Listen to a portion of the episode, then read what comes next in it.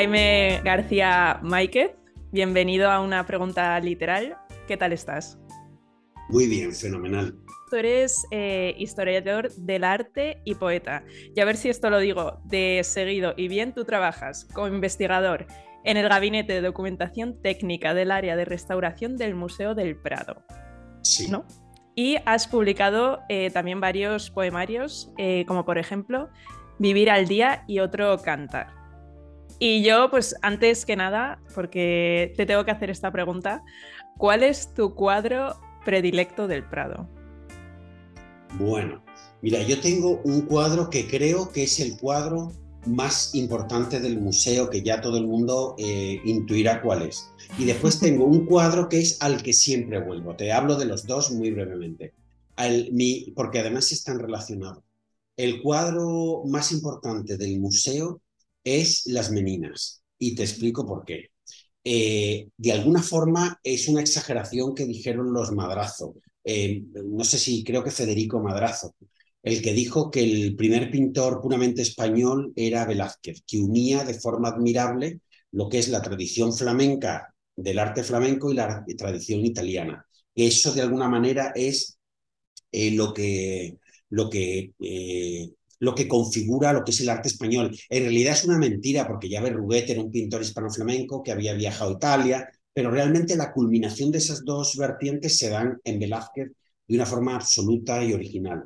Y, eh, y, dentro, y al ser Velázquez este pintor, Las Meninas encarna, eh, digamos que el triunfo del artista, un triunfo al que ahora nos hemos acostumbrado porque es un cuadro como muy eh, interiorizado en la hmm. cultura occidental, por decirlo así, pero en realidad es un cuadro eh, que a mí me resulta, cuando pienso en él, escandaloso, porque hmm. una persona que en el fondo era un artesano, es decir, un tipo que tenía que pagar los mismos impuestos de la gente que hacía las, las, las cubas de, de, la, de vino o las botas o los zapateros que tenían que pagar un impuesto como de artesano, decide retratarse con la familia real. Es, es un hecho que ahora si nos dijeran que Antonio López, el pintor hiperrealista eh, español, que hizo la, familia de Juan Carlos I, se hubiera retratado con los reyes, nos quedaríamos pasmados diciendo, bueno, ¿quién te has creído? Y eso lo hizo Velázquez cuando el, el rey era un personaje prácticamente casi divino eh, y, el, y el personaje más importante desde el punto de vista político y de alguna manera también religioso en España, ¿no? Y, lo hizo Velázquez, con lo cual Las Meninas es una cosa verdaderamente insólita en la historia de la pintura y en la historia y en las biografías de los pintores. Ya el triunfo de un artista a ese nivel solo es comparable con los, los grandes éxitos de, de comerciales de pintores como Picasso, ¿no? que hicieron millonarios y que eran capaces de decirle a los más altos dignatarios de la sociedad que no querían hablar con ellos, ¿no? como sucedió con, con el presidente de los Estados Unidos que quería hablar con Picasso y Picasso dijo que no.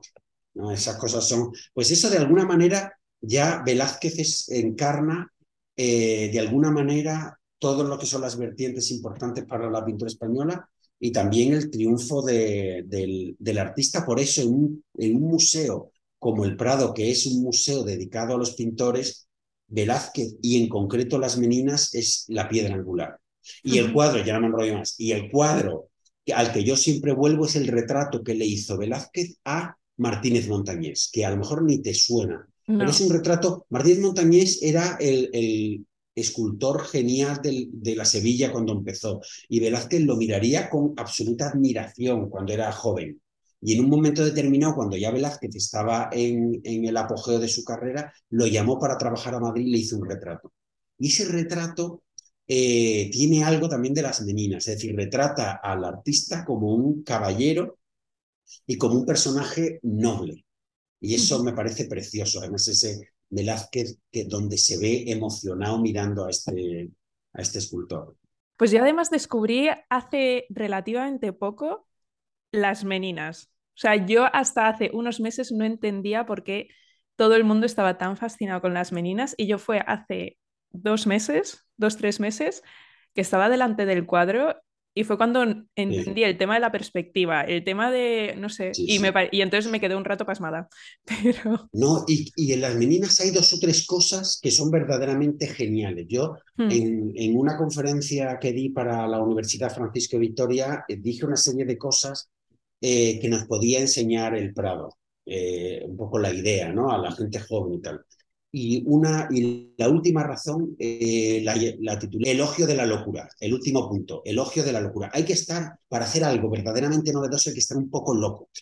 El greco estaba loco, eh, loco en el sentido no de ir pegando gritos por la calle, sino de hacer algo insólito que nadie te ha pedido y, y de alguna forma también maravilloso el Greco estaba loco, Goya se volvió loco, digamos, eh, y bueno, todos los, los, grandes pintores, ¿no? Decían de incluso de las señoritas de Aviñón, dice, algún día, decían los amigos de Picasso, algún día nos vamos a encontrar a Picasso ahorcado detrás del cuadro, ¿no? Porque era un disparate, ¿no? Por, por primera vez se destruye la visión natural de las cosas de una manera mm, agresiva.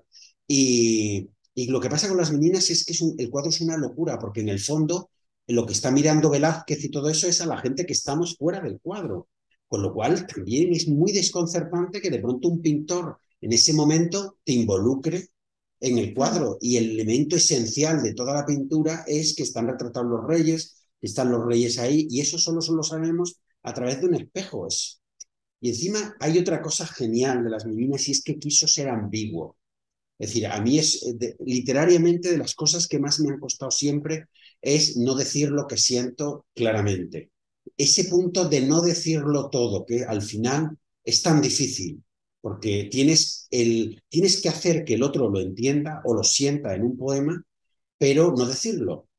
Y mm. ahí está un poco el juego, ¿no? De que involucras. Y eso lo hace Velázquez haciéndote partícipe de que tú estás dentro. Es más, todo el cuadro de las meninas lo que está haciendo es mirando al espectador, que en el fondo son los reyes, pero también somos nosotros que estamos ahí es parte de su, su, rareza, ¿no? Sí, ahora que, mencionas a Velázquez, yo es que hace, hace poco leí una frase de Aquilino Duque, del poeta que es sevillano, creo, em, que escribió en La España Imaginaria que si los españoles somos hijos de algo es gracias a Cervantes y a Velázquez.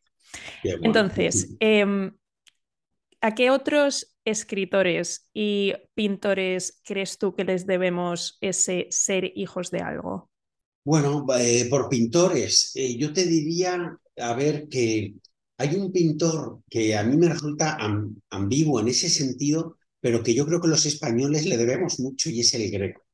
Porque el greco, en el fondo, ¿qué es el greco? Es decir, en el, Prado, yo en un momento determinado digo, oye, ¿quién es el responsable de la colección del Greco? El Greco es un pintor veneciano, veneciano, es un pintor veneciano, es hijo natural de Tintoretto.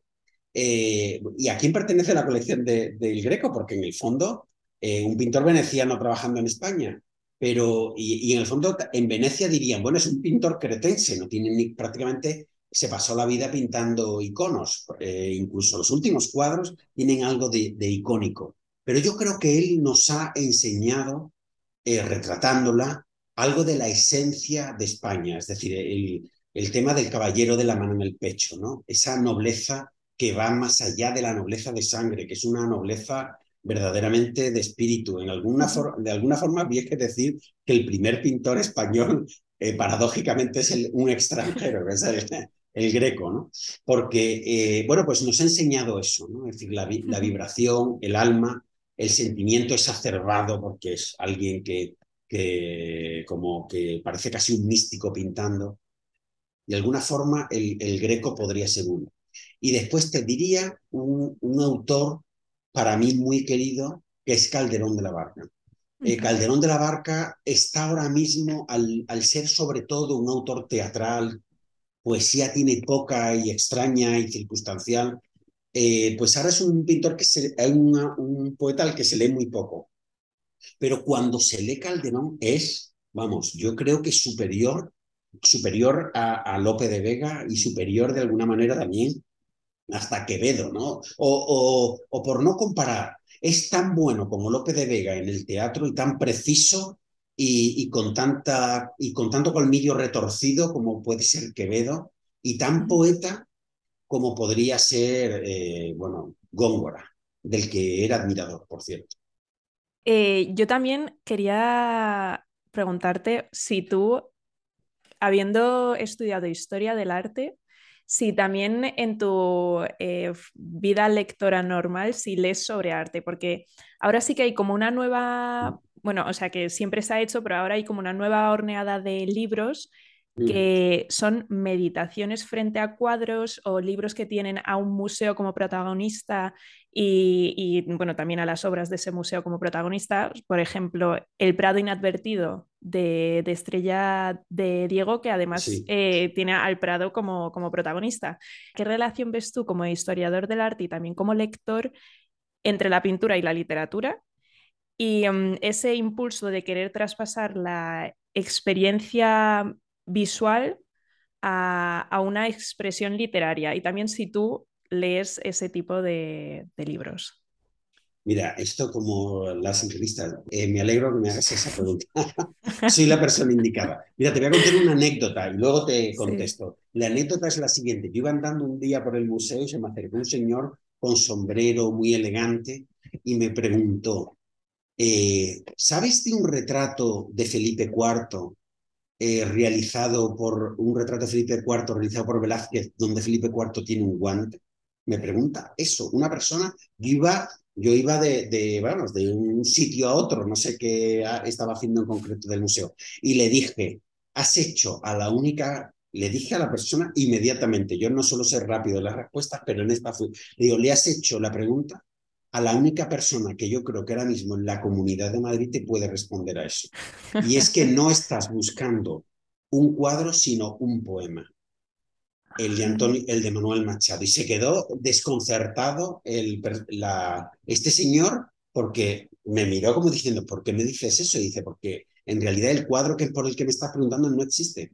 Es un poema que escribió Antonio Machado, Manuel Machado, donde se equivocó y dijo que eh, el, el, infante don Carlos era Felipe IV y solo existe ese retrato de, del infante con el guante y entonces uh -huh. eh, él estaba buscando en realidad el poema eh, confundido. Y eso te lo cuento porque estoy haciendo una antología de poesía en el Prado, es decir, esos, Ay, esos eh, cuadros que han inspirado un poema y estoy uniéndolos todos para hacer una guía poética del Prado.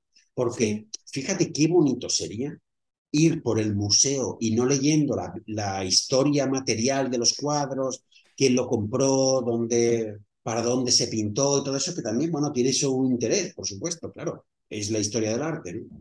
Hmm. Pero eh, viendo aquellos poemas que inspiraron las pinturas, me parece que es un proyecto en el que estoy súper ilusionado. Sí. Y que tiene que ver con esto un poco que decías, ¿no? ¿Y, y qué, qué, cuadro es el que más ha inspirado o el que más Pues representación mira, literaria tiene? Eh, hay varios, es decir, la Anunciación de Fray Angélico tiene varios poemas, Uh -huh. el, el, el, Jardín de las Delicias del Bosco también, las pinturas negras y Goya en general tienen bastantes poemas. Eh, después hay algunos que son como famosos. El Cristo de Velázquez tiene dos Mm. libros dedicados como excusa, ¿no? el de Unamuno y el de un poeta navarro, que ahora mismo no recuerdo el nombre, eh, y después muchos poemas. Y después es bonito también como los poemas tienen el sello, la marca de agua, se podría decir, de su época, y que cada uno eh, refleja el ambiente, es decir, ahí los poemas de Unamuno al Cristo de Velázquez son muy desgarrados, el poema que le dedica Ángel González al Cristo de, de Velázquez es irónico, incluso un poco sacrílego, quizás sería excesivo utilizar esta palabra, ¿no? pero sí eh, humorístico con respecto al, al, Cristo crucificado, en fin, se podría incluso... Y de todos ellos, yo creo que el que más, el poeta que más, Alberti le dedicó un libro entero prácticamente a la nostalgia del Museo del Prado, que era a la pintura, donde, bueno, después se meten otros pintores. Eh, yo creo que el mejor poeta que ha escrito sobre el Prado, para mi gusto, es Manuel Machado. Tiene un libro tiene poemas sueltos, pero luego tiene un librito que se llama Museo y tiene poemas fantásticos. Cómo uh -huh. ha entendido, cómo ha, digamos que, narrado una historia a través de la imagen de la pintura. Bueno, fantástico.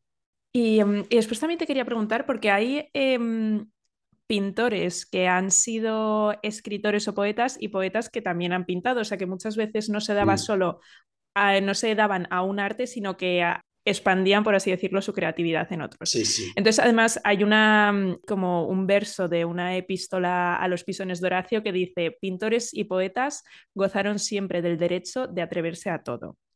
Entonces, eh, por ejemplo, está, quiero recordar, Miguel Ángel, creo que también ha- escribió poesía Sí, y... sí, Miguel, um, Miguel Ángel, una poesía muy interesante, ¿no? Y después, pues la verdad es que hay muchos, y yo he leído y lo tengo ahí, ¿no? El, el- el propio Calderón de la Barca pintaba mm, y, y Vicente Carducho, eh, que, que escribía, tiene en su tratado una lista de pintores, de escritores que pintaban que era un tema en, en el que el ut pintura poesis, que es la idea que has dicho de Calderón, ¿no?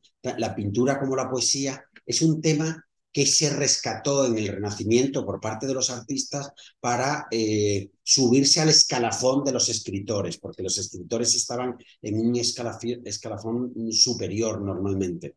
Y mm, entonces esta idea de que las dos artes estaban mezcladas eh, era, bueno, pues un, se convirtió en un tópico literario. Y muchos artistas eh, se dedicaron a, a, pintar, muchos escritores se dedicaron a pintar y, y pintores a escribir. Eh, ahora, por ejemplo, bueno, en fin, se, se van descubriendo textos de, de, artistas que tienen interés literario y algunos lo que hacían eran incluso poemas, efectivamente. ¿Y hay alguno que tú destaques en particular o que tú hayas sabido de él y que digas, este era un buen pintor, pero es que también, por ejemplo, poéticamente, pues tenía consistencia? Bueno, eh, yo creo que el que has citado es el, el más eh, considerable. ¿no? El, sí, Miguel Ángel, porque era un coloso y, y los Mm. poemas tienen mucho interés. Eh, claro, como poetas te refieres, ¿no? Porque si Bueno, hablamos de como los tratados de pintores, sí. ah, con escritores, bueno, pues las cartas de Rubens son buenísimas literariamente. El Bueno, Ramón Fra Gaya también dicen bueno, que... Ramón Gaya, fantástico. Ya, ah, bueno, modernos ya hay muchísimos, ¿eh? Pintores, sí, sí. Ramón Gaya eh, tiene una curiosidad en ese sentido, y es que eh, si tomas individualmente a Ramón Gaya en todas las cosas que hizo, de escritor, de, ensayista, de poeta, de crítico de, arte, que él los detestaba, pero al final él de alguna forma también es un crítico de arte, ¿no? Y de pintor, si lo cogieras individualmente, eh, a Ramón Gaya le faltaría algo. Sin embargo, la genialidad de Ramón Gaya es la unidad de todas estas cosas que hacía. Si solo hubiera sido un crítico o, o como criticaba de pronto pues a Veronés o, a, o el propio Tintoretto y no hubiera hecho esos, hecho esos cuadros maravillosos, pues de alguna forma no tendría la autoridad que tenía para, para criticar cierto modo de pintar. mm. ¿no? Y, y, después su pintura se hubiera quedado empequeñecida con respecto a los grandes artistas del siglo XX si no tuviera esa eh, labor intelectual que hay por detrás de su pintura. Pero bueno, eh, me parece que, que eh, es decir, que, que, cuando un ser humano o un artista eh, lo es, lo es para todo y en conjunto. Mm. No podemos mmm, ¿no? seccionar a un artista en una obra sin más literaria o pictórica. Sí, que a veces tienen más, o sea, otras vertientes que, que aportan a toda la genialidad. A. Ramón Gaya solo como pintor seríamos injustos, esa es la idea. Sí. Hay que verlo en su conjunto y así entenderemos su verdadera grandeza. Bueno, ya hablando más, bueno, entrando en tu faceta ya poética, antes tú me has comentado que tú, eh, tu forma de leer es un tanto particular, creo que me has dicho. ¿Cómo, o sea, a qué te refieres? Mira, no, el, el problema es que yo leo poco. Por, eh, leo poco por, por mis Por circunstancias tiempo. personales, porque Mm. estoy llevando eh, una carrera, eh, bueno, carrera suena muy, como muy ambicioso, una trayectoria como historiador del arte a la que no quiero renunciar. Y Mm. esto me lleva a tener que leer muchos libros o muchos eh, artículos técnicos y eso me impide la lectura de, de literatura. Mm. Y entonces, bueno, pues resulta que me he convertido en en un poeta que lee, bueno, todo lo que puede, pero no demasiado. Mm. Y después hay lecturas que, eh, de poesía que me, me, transforman tanto y me exigen eh, tanta sensibilidad a la hora de, como lector que muchas veces prefiero no leerlas, esperar a, a que tenga más tiempo. ¿no? Hay veces que me prefiero leer un libro de, bueno, un ensayo a leerme poesía, porque además cuando leo poesía es ya como una bola de nieve eh, dentro del corazón y entonces necesito escribir y entonces prefiero no caer en la tentación de ser demasiado lector. Pero es verdad que, bueno, que, que, que bueno, que también es, es así, no somos nuestra biografía. Sí, sí, sí, totalmente. Como lector, o sea, de poesía, pero también de narrativa, de, de ensayo, ¿a cuál de los tres géneros tiendes? Apartando el tema laboral, en los pocos ratitos libres que tienes. Los ratos libres, además, suelen ser de insomnio, porque eh, es el momento para mí delicioso de lectura, ¿no? Es decir, ya está todo el mundo ahí, la casa en absoluto silencio, y yo me cojo esas luces de minero que se te ponen en la cabeza y me voy al salón tranquilamente a leer. Pues mira, de entre las que has comentado, la que menos leo es la narrativa, es decir, novelas y tal, tienen que ser novelas buenísimas como que me enganchen. Y después me gusta el ensayo y sobre todo leo poesía, sí, es decir, mm. que... Y dentro de poesía tengo como varias lecturas. Tengo normalmente un clásico, eh, un gran clásico, un autor eh, contemporáneo que también sea clásico y después algún joven amigo que me han aconsejado, que no harán por ejemplo, estoy en parte leyendo a, a Jesús Beades y, y, a la vez me estoy eh, leyendo las odas completas de Neruda, y por, por citarte el clásico contemporáneo, y después me, me estoy terminando, porque no me la había llegado a terminar la Divina Comedia. Ya estoy en el cielo absolutamente, pero no había llegado. me había leído dos veces el infierno, supongo que por masoquismo personal, pero no había. ¿Y quiénes, o sea, como, como poeta, quiénes han sido tus maestros? O sea, porque has mencionado a Calderón, que por favor háblanos un poco de él, pero em, ¿quiénes han sido los eh, poetas o escritores? Sí, yo, yo los. Eh, yo tengo dos a los que tengo especial devoción porque empecé a leer con, ellos y a entender lo que es la literatura con ellos, al que se tendría que unir un tercero. El primero es Borges, porque, porque la idea de Borges de precisión en un poema, de que un poema no es un desahogo sentimental, sino algo que va un poco más allá, y, la propia precisión técnica de Borges, que lo que te está haciendo un poco es eh, exigirte una contención. Y, y, también una idea todavía mayor de que la obra eh, sí es una consecución de sentimientos, pero también es una estructura laberíntica que tú puedes ir haciendo. Y yo eso lo tengo como muy interiorizado. Y más en los, cuando, a medida que he ido publicando libros, me he ido creando como una estructura que, que en principio, bueno, nadie nota, ¿no? Pero ya casi en todos mis poemas eh, yo cito y doy una importancia como un protagonismo eh, muy evidente al Museo del Prado, porque igual que Borges tuvo la Biblioteca Nacional de Buenos Aires, que era su laberinto, yo tengo mi laberinto que es el Prado, entonces, para crear como un símbolo personal. El segundo poeta es eh, Jaime Gil de que es esa poesía de la, de la experiencia, que es el, el tópico de la poesía de experiencia, pero esa manera de llevar la anécdota eh, mucho más allá de lo que significa un acontecimiento. que me parece muy bonito y cómo Jaime Gil de Viedma, precisamente de una forma muy sutil, muy inteligente, muy elegante también, extrae de experiencias personales pues toda una literatura.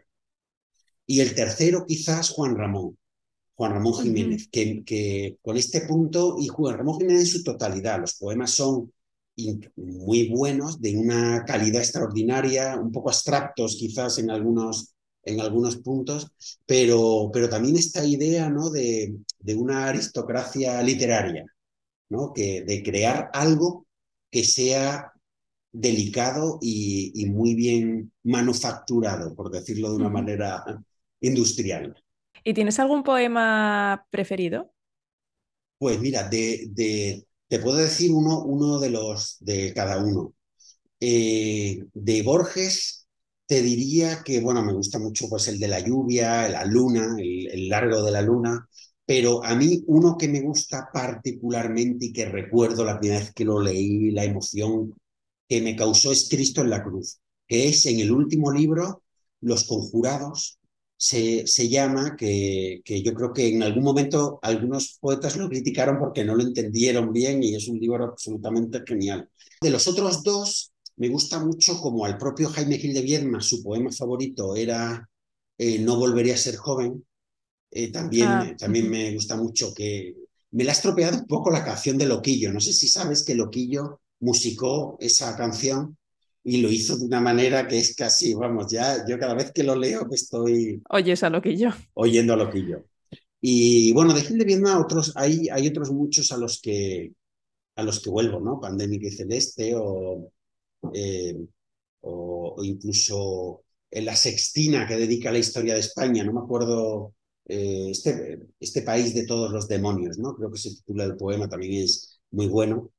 Y de Juan Ramón no sabría decirte un poema, te diré que de Juan Ramón guardo muy buen recuerdo, esto, esto me, me apuñalaría Juan Ramón si estuviera aquí, de los primeros, eh, primeros libros románticos.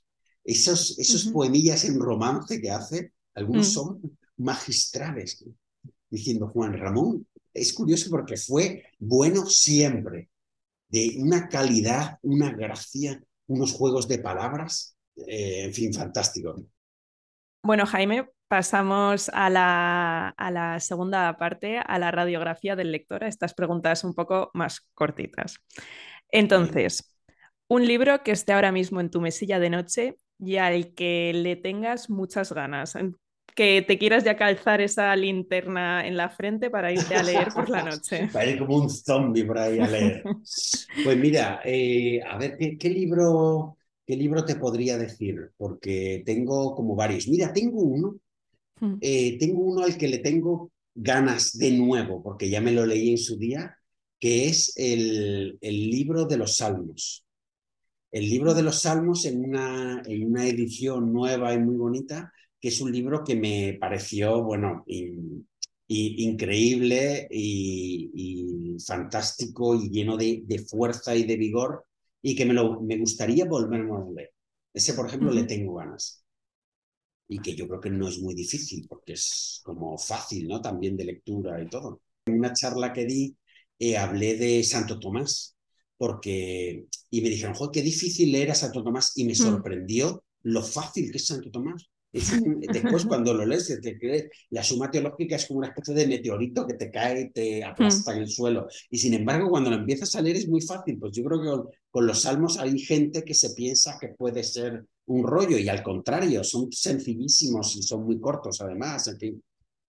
Un libro que te haya hecho feliz. Mm, me ha hecho muy feliz, mira, y tiene que ver de alguna forma con los salmos, porque tanto los salmos como este libro me los llevé al camino de Santiago. Yo tengo la ah, habilidad de eh, leer mientras ando. Eh, y, y, en el camino de Santiago, sí, sí, ya tengo como un ojo mirando al suelo para no matarme y el otro. Y los dos libros que me llevé al camino de Santiago fueron los salmos y un libro que me ha hecho feliz durante, bueno, toda la vida, ¿no? Por, desde que me lo leí, ¿no? Que fueron El cansancio de ser libres, de Aquilino Duque. Esta, uh -huh. esta idea eh, de, que la, de, de, que la sociedad moderna nos ha vendido una moto que no es verdad. Y, el, y que es la idea, ¿no? De esto de, de la libertad, la libertad y el cansancio de ser libres, pues me dio una perspectiva de la sociedad contemporánea totalmente nueva. Aquilino es un ensayista brillante, yo es que a él solo he leído, creo que poesía. Pues mira, la poesía de Aquilino, eh, yo creo que le hace falta una, una antología porque eh, quizás la poesía completa sea excesiva en Aquilino uh -huh. y haya muchos eh, poemas que, que despisten, y, sí. pero tienen, eh, tiene una antología, creo, de poemas esenciales y verdaderos que sería fantástica, ¿no? Ya uh -huh. se han hecho varias, pero bueno, yo siempre pienso que se podría hacer un poco mejor, vamos. Pues mira, la, la próxima pregunta, una antología poética eh, a la que siempre vuelvas. Una antología. Pues quizás la de Juan Ramón Jiménez. Juan Ramón Jiménez me parece que tiene algo para mí, que no soy un lector, digamos, profesional, tiene algo de inabarcable. Y, al igual que te digo, una antología a la que siempre vuelvo, que son las de Juan Ramón, que tengo dos o tres antologías a las que vuelvo, eh, me gustaría también una antología que no existe, que es la de Chesterton. ¿no? Chesterton también es un escritor que me parece excesivo. A veces me da, me, abruma y me da pereza eh, ir leyéndome y, sería estupendo tener una antología de todos, sus, de todos sus libros condensados. Una última lectura que haya merecido la pena. Pues mira, una última lectura que he hecho un poco rara eh, ha sido El nuevo Palacio del Buen Retiro de Calderón, una obra como menor de Calderón que es a la vez como estas cosas que de pronto tiene Calderón de la Barca que son un poco raras porque mezcla eh, realidad con mm, ficción sobrenatural y donde el rey representa a Jesucristo o la reina a la Virgen María. Es un poco extraño eh, ver, ver a, la reina hablando como si fuera la madre de la iglesia y cosas así. Y sin embargo, toda esta rareza Calderón lo hace como muy natural. Y es un librito pequeño que me descargué de internet y ha sido como la última lectura sorprendente. Un libro que tenga a algún artista o a algún cuadro como protagonista. Pues yo aconsejaría de estos, eh, de, de, protagonistas de las pinturas, aconsejaría en los libros de las misiones pedagógicas, que es una historia de, España preciosa en, en una de las cosas que hizo bien la República en el año 31 de las pocas, porque luego se, se, lió, fue lo de las misiones pedagógicas, que es algo que yo he sentido muy interiormente porque a mí me ha venido a ver mucha gente al museo y he sentido, he visto en la, eh, no quiero resultar pedante ni mucho menos, ¿no? pero la falta de conocimiento de la gente con cultura incluso viendo las pinturas. Y, hmm. y yo incluso llegué a redactar un, un, acta o, un proyecto para presentar al, gobierno de turno, que bueno, no, sé cuál era en ese momento, si el de Zapatero o, o, de Aznar, para hacer unas nuevas misiones pedagógicas. Es decir, esta idea de que los que saben muchos de un tema salgan por toda España a difundirlo y a dar conferencias. A lo mejor eso se podría solucionar a través de, de no sé, de Instagram, vamos, incluso, ¿no? Pero pero me parece que esta idea de salir a la calle para, para llevar la cultura es mm. preciosa. Y esta idea que surgió en la República, sobre todo por, por Manuel Bartolomé Cosío, de, de, ir a mostrar lo esencial de la cultura de España a todo España, me pareció precioso. Y, y hay, hay tres o cuatro libros sobre las misiones pedagógicas que son muy bonitas. Allí colaboró Cernuda, colaboró Ramón Gaya, y llevaron pinturas que habían hecho ellos las copias o, reediciones de libros, se las llevaron a los pueblos y bueno, me parece una historia preciosa, casi una novela, vamos. Una temática sobre la que te gustaría que se escribiese más. Mira, a mí me gustaría eh, que, que hubiera más libros sobre la historia, esto me implica profesionalmente, pero pero veo que sería de interés para mucha gente, que es del, conocedor de arte.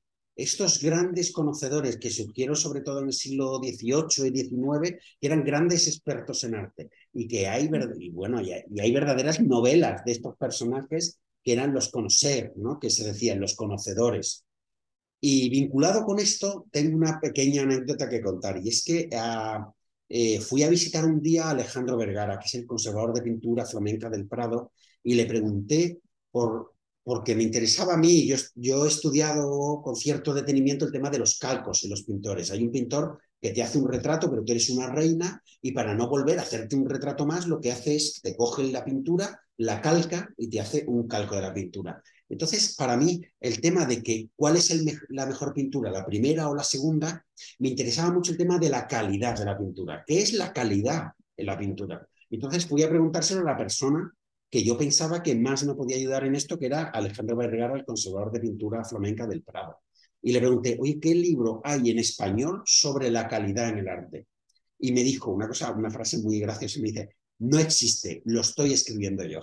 Y ahora ha salido, ha salido el libro, pero bueno, yo estos libros donde la gente que verdaderamente sabe, como son los Hmm. conservadores, expliquen por qué un cuadro es mejor que otro, o cómo se llega a entender de pintura y tal, son libros que me parece que hay pocos, o los que hay son tan específicos que son, tienen ese lenguaje ya profesionalizado que no se entiende bien.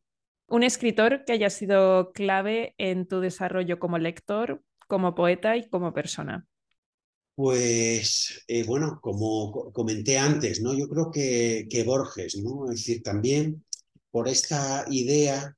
Mira, te, te voy a citar dos, porque son complementarios. Un poco Borges y un poco Neruda. Eh, Borges, como esta persona entregada a la literatura, y, y Neruda, como esa persona entregada a la vida que quiere eh, transformarla con su literatura.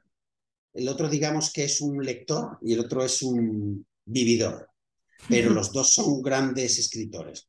Tu experiencia de lectura ideal, un cómo, un dónde, un cuándo. Eh, mira, para mí la lectura ideal es, eh, mira, dos. En eh, la playa, por la tarde, cuando ya empieza a refrescar un poco, la gente se está yendo y te quedas tú solo leyendo, es fantástico. Hmm. Tranquilidad, ese punto de que te están abandonando, que tú estás solo en la playa, me parece un lugar fantástico. Pero bueno, eso es como hablar de las Bahamas, del paraíso. Sí. A mí lo que más me gusta es quizás por la noche. Eh, cuando hace ponerme en la terraza de mi casa, en silencio que se crea en la nocturnidad, a leer con, con mi pequeña luz de minero, escarbando en las profundidades. De... Pues a mí esa es quizá mi lectura ideal. Y, sin importarme demasiado al día siguiente, ¿eh? porque digo, bueno, ya vendrá el día siguiente con su propia cruz. Carpe diem. Sí, y Carpe Noctem también. Un libro preferido del que seguramente nadie haya oído hablar. Hay un libro que me encanta, que nadie ha leído, yo creo que hace la gente muy bien en no leerlo, pero a mí me encanta, que es María Jesús de Ágreda, La mística ciudad de Dios. Eh, no sé si sabes de esta monja, No. es una monja del, del 17, muy amiga, se acabó haciendo muy amiga de Felipe IV. Eh, sabemos algunas cosas de Velázquez por las cartas que le escribió a Felipe IV, que es alucinante, ¿no? A través de... Y ella escribió un libro que era La vida de Jesús según las visiones que ella había tenido. Y entonces, eh, bueno, a mí es un libro que me ha encantado, porque hay muchas cosas del Evangelio que no se entienden del todo y en esto explica hasta que, bueno, que se le había ido el cordón del zapato a, a José de Arimatea. Es una cosa brutal. Yo, viendo el grado de minuciosidad con lo que cuenta todo, yo le decía a un amigo diciendo, mira, esto solamente la ha podido escribir o Dios, o a través de Dios o el demonio, porque es imposible que una persona humana tenga tanta imaginación para escribir este nivel de detalle. Entonces es muy bonito porque todas las leyendas apócrifas, la leyenda dorada, los evangelios apócrifos que yo veo en las pinturas, resulta que me lo está contando María Jesús de Ágreda en las visiones que ella tiene. Y es muy bonito también como todos, eh, Emerich o otras visiones, coinciden en los mismos detalles, ¿no? Con lo cual te indica el grado de, de verdad que tienen. Este es un cuadro, es, es, un libro rarísimo y aconsejable solo para gente eh, que no sé, que tenga mucha devoción o mucha paciencia, no sé qué decir, o las dos cosas. Un libro que ayuda a una persona que acaba de finalizar sus estudios a entender el mundo un poco mejor, ya sea a nivel humano, a nivel laboral. Pues yo aconsejaría el de Walter Isaacson, no sé, no sé si se llama así, Isaacson, que es la biografía autorizada de, bueno, es más, se llamaba la biografía de Steve Jobs. Uh -huh. Es eh, de las varias biografías que hay, pues como digamos la, la más, eh, bueno, la que incluso propició el propio Jobs que se escribiera. A mí es una biografía que me he leído como cuatro veces, porque, eh, bueno, pues Steve Jobs tiene esa, esa, bueno, y además para, para efectivamente, yo se la aconsejo a mucha gente, pero a alguien me, que me está sorprendiendo estudiar... tanto que hemos pasado de Calderón de la Barca a Steve pues, Jobs en un momento. Pues mira, Steve Jobs tiene mucho de Leonardo da Vinci. Eh. Bueno, él decía que el mundo bueno. se, dividía, se, se, dividía en dos. los, eh, los genios y los gilipollas.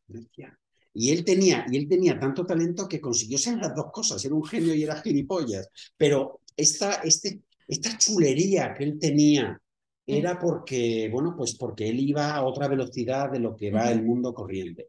Y lo que más me, y lo que más me impresiona de esta biografía es la, eh, el nivel de detalle, de exigencia, de humanismo que hay en la creación de una empresa, cuando, o, por lo menos de Apple. Él eh, estaba obsesionado y se ponía verdaderamente en la piel de la persona que lo iba a utilizar y a un nivel mm, tremendo. Y entonces es muy bonito ver el nivel de exigencia que él exigía a sus ingenieros estaba propiciado por la sencillez que quería para sus usuarios. Y después esta obsesión por el trabajo bien hecho, ¿no? Es muy bonito las páginas en que se cuenta, por ejemplo, que él exigió que por dentro del ordenador eh, los, los, la ingeniería, digamos, interna del ordenador estuviera bonitamente colocada, fuera estética. Tú dices, bueno, si no, y estaban los ingenieros, decía, pero si no se va a ver. Hmm. Dice, no, pero tiene que ser bonito. O esta, o esta decisión por el blanco, ¿no? Y, se dedica varias páginas a contar la agresividad o la modernidad que en el fondo tiene el color blanco. Y es como diciendo, no, no vamos a utilizar colores, hay algo minimalista agresivo. Entonces, pues todo eso es fantástico. Y cómo la tenacidad es, es la herramienta necesaria para el éxito. Es decir, bueno, para un estudiante que acaba de salir es perfecto, ¿no? Como, y después, bueno, también la admiración por el instinto de un tipo que sabe por dónde tiene que ir y por dónde no. Y también, bueno, las mezquindades de la vida, en fin, bueno, se narra un poco todo, pero ayuda mucho a comprender. No te voy a decir que es un libro de autoayuda, que, que, que un poco sí lo tiene, pero, pero ayuda mucho a, darte argumentos para ser emprendedor, para ser ambicioso, para estar un poco loco, como decía al principio. La biografía de Steve Jobs. Bueno, esta, esta pregunta me gusta mucho hacerla porque me parece que, mm, que permite leer muy bien el temperamento de una persona. Entonces, sí. a ver. ¿tú escribes en los libros o subrayas o anotas? sí. Yo escribo, yo escribo totalmente. Yo escribo, subrayo, cuando hago una segunda lectura, subrayo por segunda vez y, me gusta anotar también. Eh, mira, te contaré porque seguramente no, no lo sabes y no lo sabe mucha gente que se han descubierto dos libros ya hace unos años, ¿eh? pero, pero, pero bueno, sigue siendo un hecho desconocido. Se han descubierto dos libros del Greco, del pintor, eh, con anotaciones, uno de Vitruvio y otro Las vidas de Vasari. y, bueno, al final, no sé si son como en conjunto todas las anotaciones juntas, como 16 folios de, nuestros A4 de Word, digamos. Eh, bueno, ¿tú sabes lo que es tener un compendio de 16 folios escritos por el Greco? Y además son anotaciones estupendas, como diciendo, eh, contaba una anécdota de un pintor y él anotaba, esto es mentira, no tiene ni idea. Esto no es así. O, al contrario, decía, esto es así y todavía más porque el hombre necesita. En fin, mm, fantástico. Hay, hay que anotar los libros. Y ya la última pregunta. ¿Un libro que regalarías sin parar? Bueno, es un muy bien. Eh, mira, un libro que, que me encanta, solo lo he regalado una vez, pero lo voy a seguir regalando durante muchos años. Es el libro de citas de Chesterton por un poco lo que dije antes. Se llama Un buen puñado de ideas y mi hermano Enrique estaba metido eh, en la selección, porque Chesterton es un autor importante. Es decir, hay autores, ¿no? Chesterton es un autor importante, pero Chesterton eh, en, a mucha gente, a mí incluso me pasa que no tengo paciencia con las lecturas, es una persona que puede acabar eh, agobiando o agotando. agotando, muy bien, agotando siendo, mira, jugando un poco por, por su aspecto físico, siendo un poco pesado. y el libro de citas es estupendo porque ahí está Chesterton, ahí está la brillantez de Chesterton y encima el, el libro que editó Renacimiento además está eh, separado por, por temas, con lo cual en el fondo, en el fondo si te quieres leer ¿Qué pensaba Chesterton de la democracia? ¿Qué pensaba de la, de la familia? En realidad, las 15 o 20 citas que vienen no dejan de ser unitariamente un, como una especie de ensayo sobre la familia, un ensayo sobre la democracia, un ensayo... Sí, yo es que tengo, tengo ese, ese libro y también pues eh, sobre la comida, sobre el amor, sobre el divorcio, o sea, y de repente te planta 10 notas, o sea, como el conocimiento completamente destilado, súper, súper concentrado. Y vamos, que a mí a veces me pasaba que me leía cuatro y decía, vale, ya está.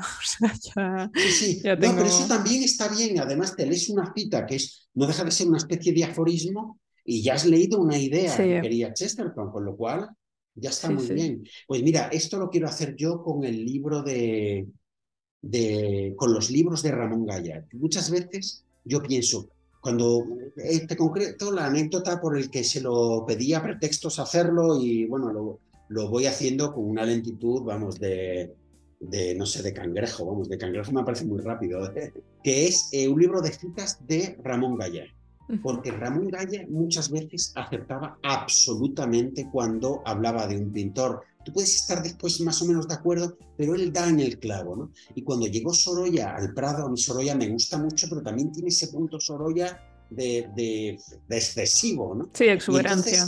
Mm. sí, y, también, ¿no? Es un poco Chester con, con, la paleta en la mano, ¿no?